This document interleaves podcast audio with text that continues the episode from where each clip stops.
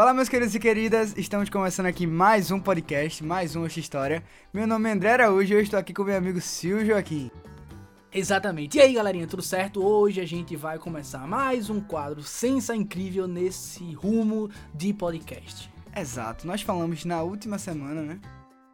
Inclusive queríamos pedir des desculpa, né? Porque estamos aí uma semana sem podcast, mas estamos de volta. E como dissemos na nossa última gravação, no nosso último podcast, nós estaremos agora com uma série de figuras históricas, né? Vamos tentar destrinchar aí a sua biografia, a vida das pessoas, o que é que elas fizeram, né, meu amigo? Qual a relevância dessa pessoa para uma configuração nacional? Agora temos um problema muito grande. Qual será o nome desse quadro? A gente pensou em Carrara Tax ou Tax Carrara. Fica a dúvida aí. É. Carrara Tax ou Tax Carrara, acho que tu falou errado. É, com licença, André, por favor.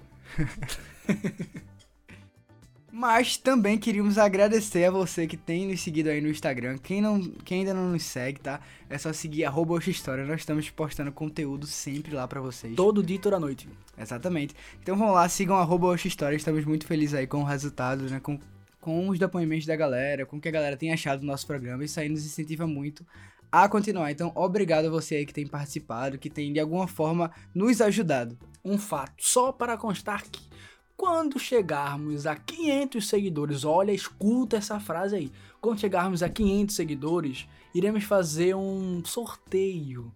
E um sorteio bastante legal. A gente vai envolver, ah, já não posso contar, né? Mas a gente vai envolver um livro e um par de ingressos. Agora, para onde eu não sei.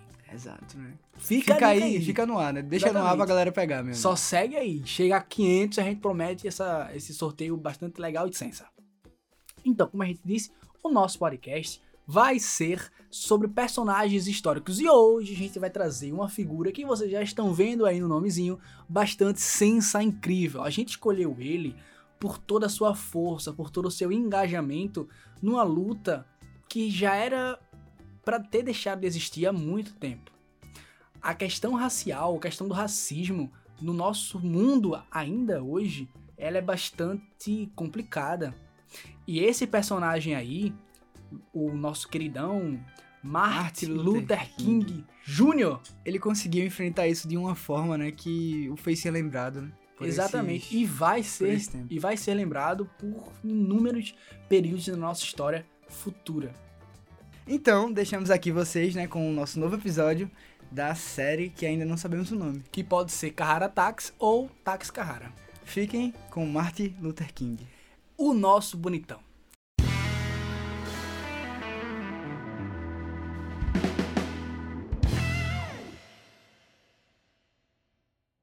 I still have a dream. Yes. It is a dream deeply rooted in the American dream. I have a dream mm-hmm. that one day this nation will rise up and live out the true meaning of its creed. We hold these truths to be self evident that all men are created equal.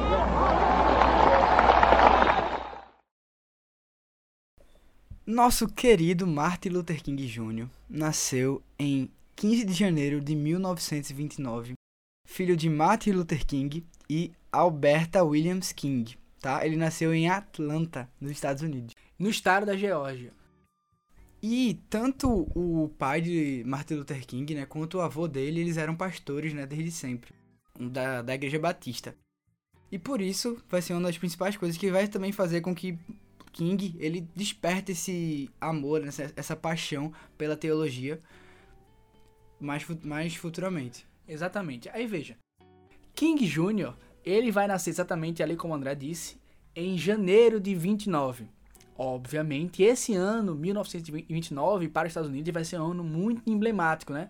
Ali, um pouquinho mais da frente, é, vai estourar a grande crise de 29, a grande depressão. Exatamente, nesse mesmo ano, né? Exatamente. Só que veja, esse período aí, para o mundo, que a gente vai chamar de mundo estadunidense, vai ser muito próspero até então, né? Vai ser muito próspero, porque os Estados Unidos vai crescer muito. Vai pegar um Estados Unidos desenvolvido economicamente, mas vai pegar um, Estados Unidos completamente complicado, com várias complicações no que diz respeito a seu âmbito social. Então, até porque, né, a gente lembre que a política do New Deal, né, após a crise de 29, ela justamente tenta reconstruir, tenta dar aquela retomada ao desenvolvimento americano e ela consegue em sua generalidade, né, ela consegue justamente retomar esse desenvolvimento. Então, economicamente, os Estados Unidos, naquele, naquele período, ele estava crescendo e tal, mas ainda tinha algumas raízes, né, que eu acho que é até o que o Silvio vai falar, que ecoavam desde muito tempo, né, desde ali as 13 colônias, desde a formação daquela sociedade americana. Exatamente, porque veja, na América, os Estados Unidos é o primeiro país a se tornar independente. Entretanto, essa independência não quer dizer independência para o grupo negro ali existente. A escravidão só vai ser abolida na metade final do século XIX. Então a gente vai ter uma disparidade muito grande aí. Vai, vai ser praticamente quase um século de diferença da escravidão para a independência. Então, os Estados Unidos é, é, um, é um país ainda muito racista, muito preconceituoso. A gente vai encontrar disparidades no que diz respeito a ao que seria as colônias do norte e as que seriam as colônias, colônias do, do sul. sul. No sul, a treta já é muito grande. No norte, a treta ela já é mais disfarçada. Inclusive, os sulistas eles mantêm né, toda aquela postura racista mais forte em, em oposição ao lado norte em relação ao, ao, ao racismo, né, ao, ao movimento negro. Eles não queriam que os negros tivessem direitos, que os negros tivessem voz na sociedade, que eles pudessem de fato ser cidadãos americanos. Exato. E aí, nesse processo todo, o nosso querido King Jr. vai acabar crescendo um pouquinho e vai começar a sua vida no que diz respeito às políticas sociais e religiosas dele também. E aí, como eu já falei é, anteriormente, né, ele era filho de Martin Luther King, que era um pastor, e o seu avô também era pastor batista. Então, desde sempre ele teve essa influência na família, o que a igreja também ajudou né, e facilitou ele a ter uma boa, uma boa gestão de pessoas. Ele aprendeu desde cedo a lidar com gente. Ele sabia falar, sabia ter uma boa oratória. E isso foi preparando ele desde cedo para ser um grande líder, tá? Outro ponto era o seguinte: era muito difícil naquele período você entrar numa faculdade.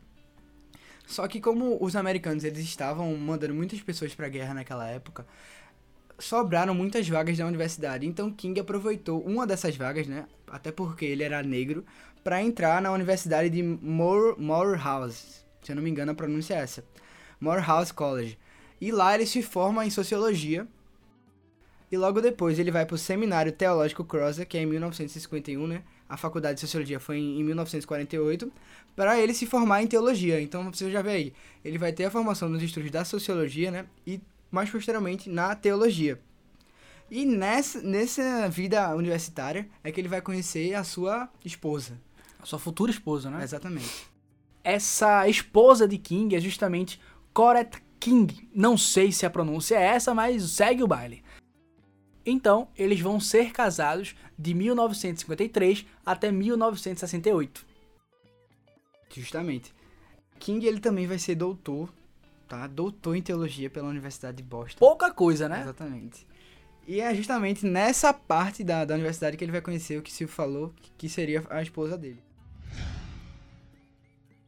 Mas aí tem um ponto, né? A gente já falou aqui, King, ele viveu desde sempre né, nessa política segregacionista dos Estados Unidos. Desde a sua cidade de Atlanta, né? Tentando enfrentar essas causas, esses, esses direitos sociais em favor dos negros. Então, Desde sempre isso foi um, um ponto né, muito, muito difícil para ele, em que ele sempre quis, quis lutar. E como eu falei anteriormente, todo esse ativismo né, da família dele, que a igreja fazia, ele admirava bastante. Inclusive, ele, ele falava né, que ele admirava tudo que ele aprendeu com o pai dele nessa questão do ativismo e que significava amor e acolhimento. Então, nessas palavras que ele aprendeu com a família dele, ele queria passar isso para a população negra, ele queria passar isso para o povo. Em 1954, né, nosso amado King, ele vai se tornar finalmente um pastor, tá? Que era uma das coisas que ele sempre quis, né, e sempre almejou esse tempo todo. E aí, um ano depois, em 1955, vai ter um acontecimento muito marcante, que justamente ele caiu na prova do Enem, né, esse ano, que foi o caso da Rosa Parks. E o que é que vocês precisam entender? Naquele período, no transporte público dos Estados Unidos, se eu chegasse lá, eu negro, chegasse lá para sentar e um, algum branco chegasse e não tivesse mais lugar, eu teria que levantar e dar meu lugar para ele. Peraí, isso aí não é uma convenção social, não, tá? Isso é lei. Exatamente. Isso é lei. Exatamente. Tá? O Estado obrigava você, sendo um negro, levantar para dar lugar a um, bran um branco. E aí é que tá essa crítica muito forte. Veja, eu disse que na parte sul, o racismo ele é completamente, vamos, vamos dizer assim, né? Liberado. Na parte norte, ele é entre os panos ali. Existe uma ideia falsa. É... De que era mais, tinha mais liberdade lá. né? Exatamente, mas não é tão bem assim, É, né? A questão fundamental era que no sul era mais forte, mas isso não queria dizer que no norte a gente não tinha Exatamente. essas A gente encontra, obviamente, a gente vai encontrar uma maior liberdade do negro aqui no norte. Entretanto, a gente não pode dizer que esse negro ele era livre de qualquer racismo, tá certo? E o caso de Rosa Parks é, acho que o do, acho que se não for o maior, é um dos maiores casos de luta contra essa segregação racial é, ocorrida nesses Estados Unidos aí da década de 50. Sim, porque Rosa ela vai se recusar a dar o seu lugar, obviamente, porque ela também era uma ativista né, desses direitos políticos negros. Ela vai se recusar a dar seu lugar no ônibus e vai ser presa, meus amigos. É, exatamente, ela vai ser presa porque ela se recusou a dar um lugar no ônibus para um branco. Por incrível que pareça, né? A mulher acabou sendo presa. Outras pessoas roubam aí geral aí na política, mas segue o baile. Agora, E se aí- nessa época, negão. Isso vai ser um dos pontos fundamentais, né, que King ele vai usar pra fazer um boicote aos ônibus, pra justamente a- tentar acabar com essa lei, com essa política que justamente segregava esses negros. Exatamente.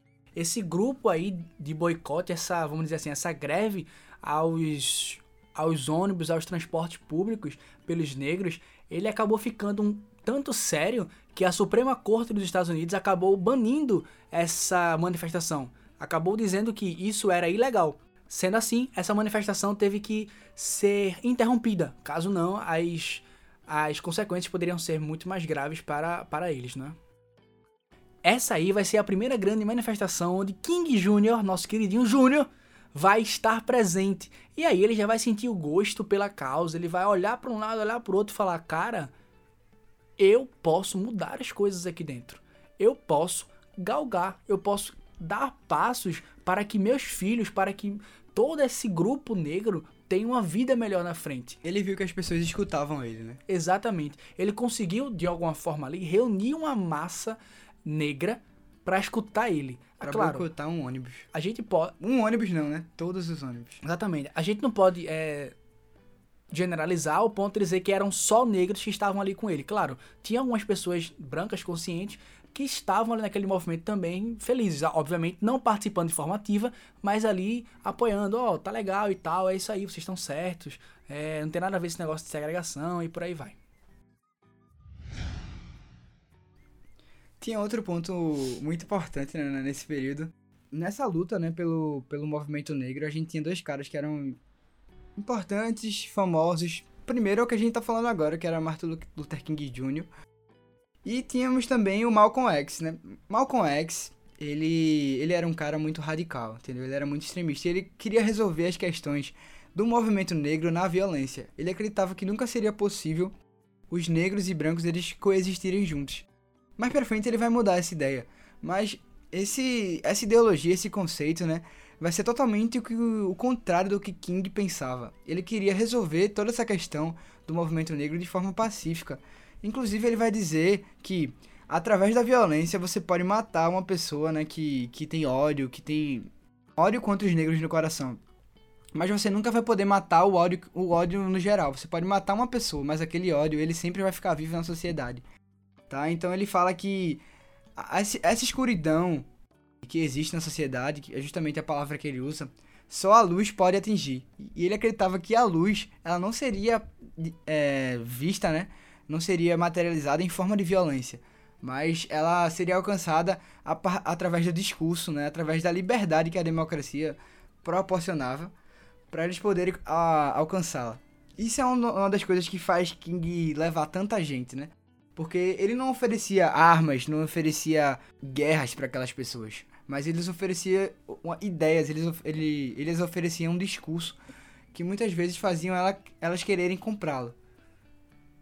Exatamente. Então, esse pensamento de King aí, ele é muito interessante, ele é muito muito forte, sabe? porque isso equivale para tudo na história. Observe, não é possível se matar uma ideia. Não é possível exterminar uma ideia como a gente extermina uma pessoa.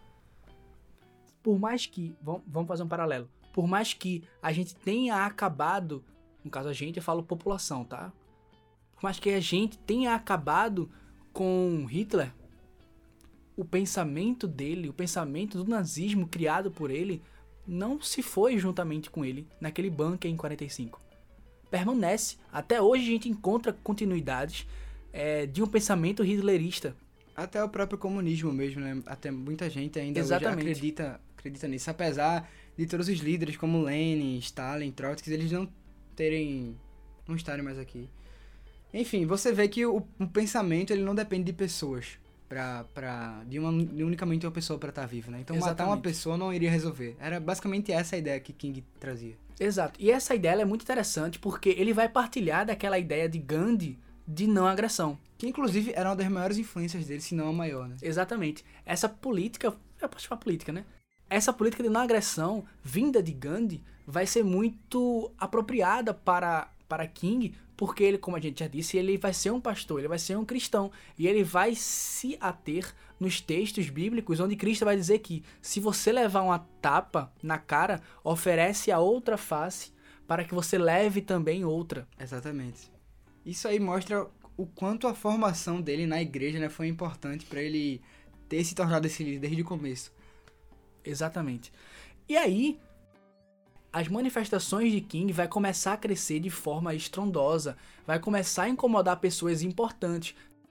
Claro e obviamente que a gente sabe que a política é, estadunidense vai ser obviamente governada por brancos. E quando King começa a sair às ruas pedindo o fim da criminalização racial, o fim da segregação racial, o início ao direito ao voto para os negros, os brancos que estão lá sentados na cadeira da política começam a sentir esse vento de forma muito negativa. E aí King vai, vai receber as suas primeiras, como é que eu posso dizer? Hum, provações. Exato. Inclusive, né, nesse, nesse contexto ele vai ter a principal, né, uma das mais famosas é, lutas que ele, que ele protagonizou, né, junto com a população contra o racismo, contra a criminalização do, do negro, que foi justamente a marcha para o Washington, né? Que era a marcha para o Washington, ela defendia o trabalho e a liberdade dos negros. Essa marcha, ela teve mais de 250 mil pessoas. Esse cara conseguiu reunir mais de 250 mil pessoas nos Estados Unidos. E pra não foi... você ver o, o quanto esse homem, o quanto esse líder foi de fato famoso e foi de fato influente e quanto que a população ansiava por esses direitos, não é? E era justamente isso que ele mais defendia. Ele dizia, ó, se existe a democracia, ela existe pra gente poder ser livre para defender os nossos direitos. Por isso ele nunca parava, sabe? Por isso nessa marcha para Washington ele teve um dos discursos mais famosos deles, que inclusive vocês já devem ter ouvido, né? Que era sempre ele começando: I have a dream, né? Que era eu tenho um sonho. Nesse sentido, a gente tem. A gente vai trazer até aqui uma parte para vocês entenderem basicamente como era a ideia deles. Eu tenho um sonho que um dia essa nação levantar-se-á e viverá o verdadeiro significado da sua crença, considerando essas verdades como evidentes por si mesmos que todos os homens são criados iguais. Inclusive ele fala isso né, nessa marcha para Washington, próximo à estátua de Lincoln, lá nos Estados Unidos, e lá nesse lugar onde ocorreu a marcha tem até hoje é, a sua frase, né? Fincada no chão. Que é justamente I have a dream. Então, se você for lá, próxima à estátua de Lincoln nos Estados Unidos, você vai encontrar a frase dele. É, e se você for, me leve, viu? Que eu quero ir com você também. Porque grana a gente não tem, não. Tá bronca. Tá bronca mesmo. Só para contar uma coisinha. Lincoln, uma curiosidade, né? Lincoln, ele vai ser o responsável, ele vai ser o presidente dos Estados Unidos naquela guerra civil entre as províncias do sul e as províncias do norte no mundo estadunidense. Onde as províncias do norte vão acabar ganhando essa guerra aí. Bem, meus amigos, mas em 1964, esse cara é simplesmente a pessoa mais jovem do mundo a ganhar o Prêmio Nobel da Paz. Só isso, só isso. justamente pelo, pela, pelo combate né, que ele teve à desigualdade racial, que a gente tanto falou aqui, e através da não violência. Isso foi muito valorizado pe pelas pessoas, né? Porque ele, justamente, essa elo eloquência, essa eloquência que ele tinha de poder convencer sem fazer nada, basicamente falando com a oratória dele. King por si, ele já era o suficiente para que as pessoas acreditassem e seguissem ele. Então o cara simplesmente ganhou o Prêmio Nobel da Paz. E é interessante que existiam pessoas que queriam é, pegar em armas para fazer isso, para dar essa estabilidade ao povo negro, para dar os direitos. E King, ele conseguia de alguma forma, eu não sei que, que narrativa era essa que ele tinha, mas ele conseguia de alguma forma fazer com que essas pessoas é, perdessem essa visão de que era só com arma, era só com guerra, era só com protesto violento que se conseguiria os direitos políticos. Então ele é muito interessante porque ele consegue dialogar tanto com o lado branco, tanto com o próprio lado negro. Inclusive eu trouxe aqui umas coisas, umas curiosidades para vocês, né, interessantes. É, os negros naquela época eles não podiam usar o mesmo bebedouro que os brancos, minha gente. Ó, isso aí é, eu fico até sem palavra tinha um banheiro reservado para eles, ou seja, era, é, geralmente era aquele banheiro mais sujo do local. É literalmente uma segregação. Isso não existe, não. Imagina, velho, você chegar, ó, não, esse banheiro aqui, ó, o que tá com a merda ali no vaso, pronto, você pode ir lá. É, até porque você é a própria merda. Cara, isso era. Fora aquela questão que a gente já falou do lugar dos do, do, do lugar nos ônibus, né? E inúmeras outras. Exato. Nas universidades, os negros. É, tem uma série chamada Outlander ela não tem nada a ver com essa briga social, com essa luta entre brancos e negros, não, não tem nada a ver. Mas é que tem um episódio nela onde a personagem principal, chamada Claire, ela vai para, ela vai cursar a faculdade de medicina. Ela sendo mulher também sofre muito preconceito e ela é, ela é completamente hostilizada, porque a classe só tinha homens brancos e ela fica excluída da sala. Ela fica excluída de todo o grupo social dali. Só que acaba entrando um homem nessa sala que é negro. E aí as minorias acabam ficando juntas. O homem negro também é muito hostilizado nessa sala, tá? Ele fica bem afastado de todo mundo e fica junto dela. Então, essa cena aí me ajudou muito a refletir sobre esse período aí de, de sistema universitário estadunidense. E olhem, falando em mulher, né, em mulher, em mulher mais especificamente negra, apenas 4% das mulheres nos Estados Unidos tinham um diploma de ensino superior. Sabe o que é isso? 4%, velho.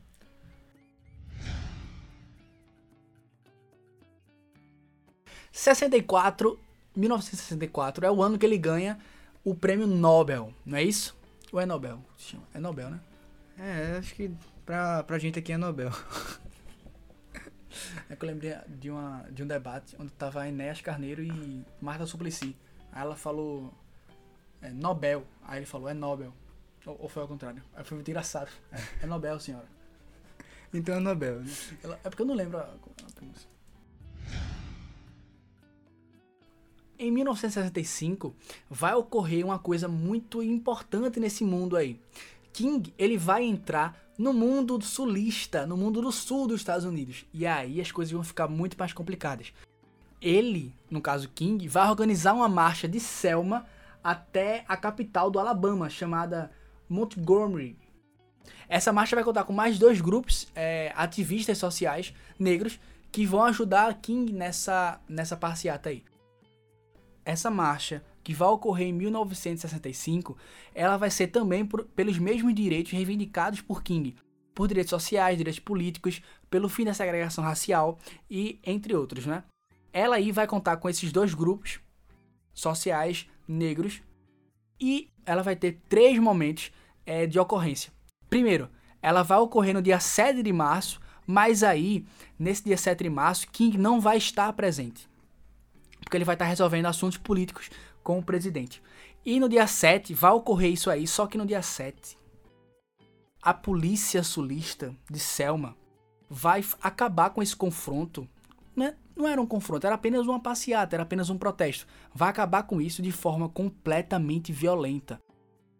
Na manhã do dia 7 de março de 1965, os negros eles, eles começaram a atravessar a ponte e os policiais estavam no final da ponte, todos reunidos, parados, com gás de lacrimogênio, cacetete e bala de borracha, só esperando os negros aparecerem.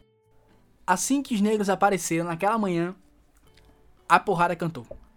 Foi tiro pra toda hora. Cacete era uma graça. Nesse dia foi gravado, as imagens repercutiram todo os Estados Unidos e essas imagens ganharam proporções nacionais. E aí veja, na passeata do dia 9 de março, King já estava presente e uma grande massa estava atrás, bem e uma grande massa estava atrás, em número muito maior do que no primeiro dia. Só que no meio da, da, da ponte, King simplesmente parou. Ele olhou para um lado, olhou para o outro, viu todos os policiais lá embaixo de novo e disse: Por hoje não temos mais manifestação. Vamos embora. Todos os, manifest... todos os manifestantes, sem exceção, ficaram sem entender. Ficaram se perguntando o porquê desse recuo de King. Aí é que no dia 25 de março de 1965, essa marcha finalmente ocorre. Os policiais são obrigados pelo presidente a deixar isso passar, porque existiam brancos nessa manifestação, existiam padres nessa manifestação. Então, a população inteira aderiu a isso. Então, essa passagem de King pelo estado do Sul foi emblemática de forma incrível.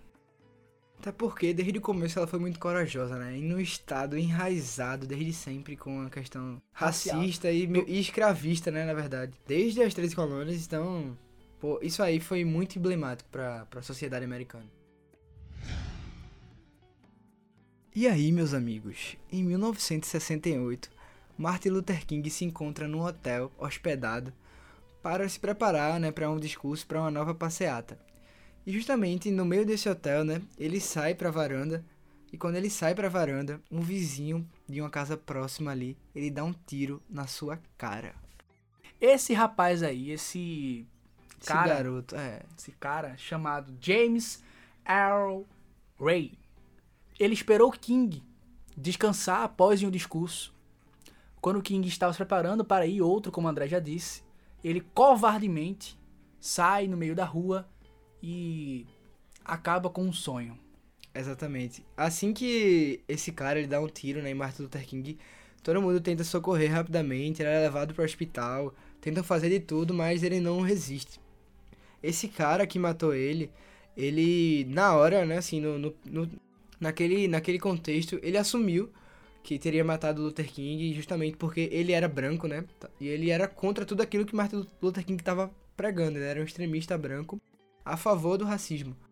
E ele, ele confessa que ele teria matado Luther King, só que depois de um tempo ele diz: Ah, não, não fui eu. Não, nada, não fui eu que nada. matei, justamente. E tipo, cheio de gente para provar que foi ele. Tinha muita gente no, na hora, né? E ele simplesmente levantou a voz e disse: Não, não fui eu, não fui eu, não fui eu. Só que, pelo amor de Deus, né? Sendo que há outras, outras hipóteses, né, teorias, que dizem que de fato pode não ter sido ele que tenha matado Luther King e que o governo dos Estados Unidos possa ter participado disso. Justamente porque, é, como a gente sabe, né, o governo era dominado por brancos, por uma elite branca, e eles não estavam também gostando daquilo que Martin Luther King tinha causado e estava causando na sociedade. Então, como, como a gente disse desde o começo, ele era um, um negro mais como é que eu posso dizer, mais perigoso do mundo, né? O FBI, inclusive, ameaçava ele, para você ter ideia. Então o governo era contra. Então há muitas teorias que também dizem que ele pode ter sido assassinado pelo governo. Mas até o que se sabe, né, a gente fala que foi o, o James que justamente deu esse tiro na cara e acabou com o sonho, o sonho daquelas pessoas. É, e matou Martin Luther King Jr. aos 39 anos. Mas assim, eu acho que acabar com o sonho é até uma palavra forte, né? Porque tudo que Martin Luther King fez pelo, pela população negra dos Estados Unidos está marcado até hoje. Então, se você chegar lá e falar de Martin Luther King Jr. para muita gente, eles, aquelas ideias, você pode ter certeza que elas estarão vivas. Foi só um trocadilho, tá? Só pra deixar bem registrado. Não, eu, eu também tinha falado que acabou com o sonho, mas é, é justamente isso. Ele se, mantém, se manteve vivo, né? Não em Martin Luther King, mas no, nas pessoas que acreditavam em Martin Luther no King. No ideário popular. Exatamente. Em 1986, foi estabelecido um feriado para lembrar a imagem de Luther King, sempre a terceira segunda-feira do mês de janeiro. Só que apenas em 1993 que esse feriado foi homenageado em toda a zona nacional dos Estados Unidos. Pra você ver o quanto que esse cara ainda assim era odiado e ainda assim era amado, não é? Tem uma coisa muito importante que ele dizia, né, que eu achei, que eu achei legal.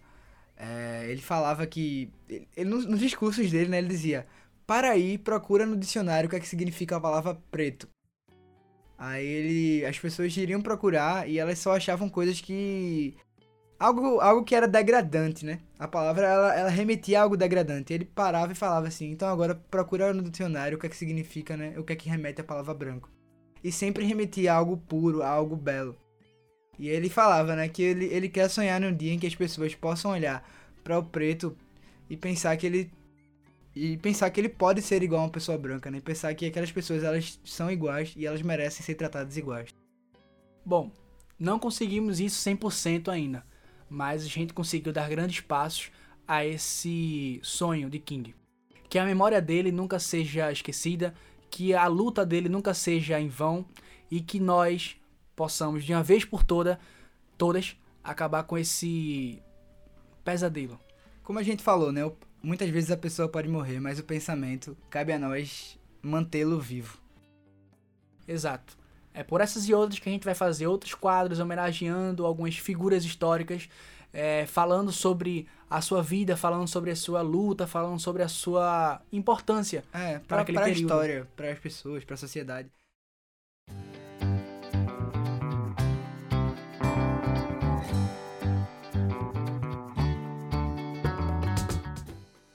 Então é isso, pessoal. Se você gostou desse episódio, por favor, fala pra gente, manda um e-mail, ou se você quiser, né? Dê sugestão é, também. oxhistoria.gmail.com Ou então fala com a gente no direct do Instagram, nós também temos a página no Facebook. É, dê sugestão de novos programas, estamos abertos a escutar vocês. Fala aí pra gente se você realmente tá gostando desse quadro, do que a gente vem fazendo, né? Tenho certeza que isso aí é tudo pra, pra trazer pra vocês e o que vocês quiserem a gente vai estar tá fazendo aí. Se vocês não gostarem também, é Toma aí. e, sei lá, diga um outro personagem histórico. Fica por vocês agora, tá bom? É, vamos, vamos perguntar isso no nosso Instagram, tá? E se você quiser falar no e-mail também, como eu já disse, fique à sua vontade. Então é isso, meus queridos. Um beijo, um cheiro, um abraço e até a próxima. Que a história esteja com vocês.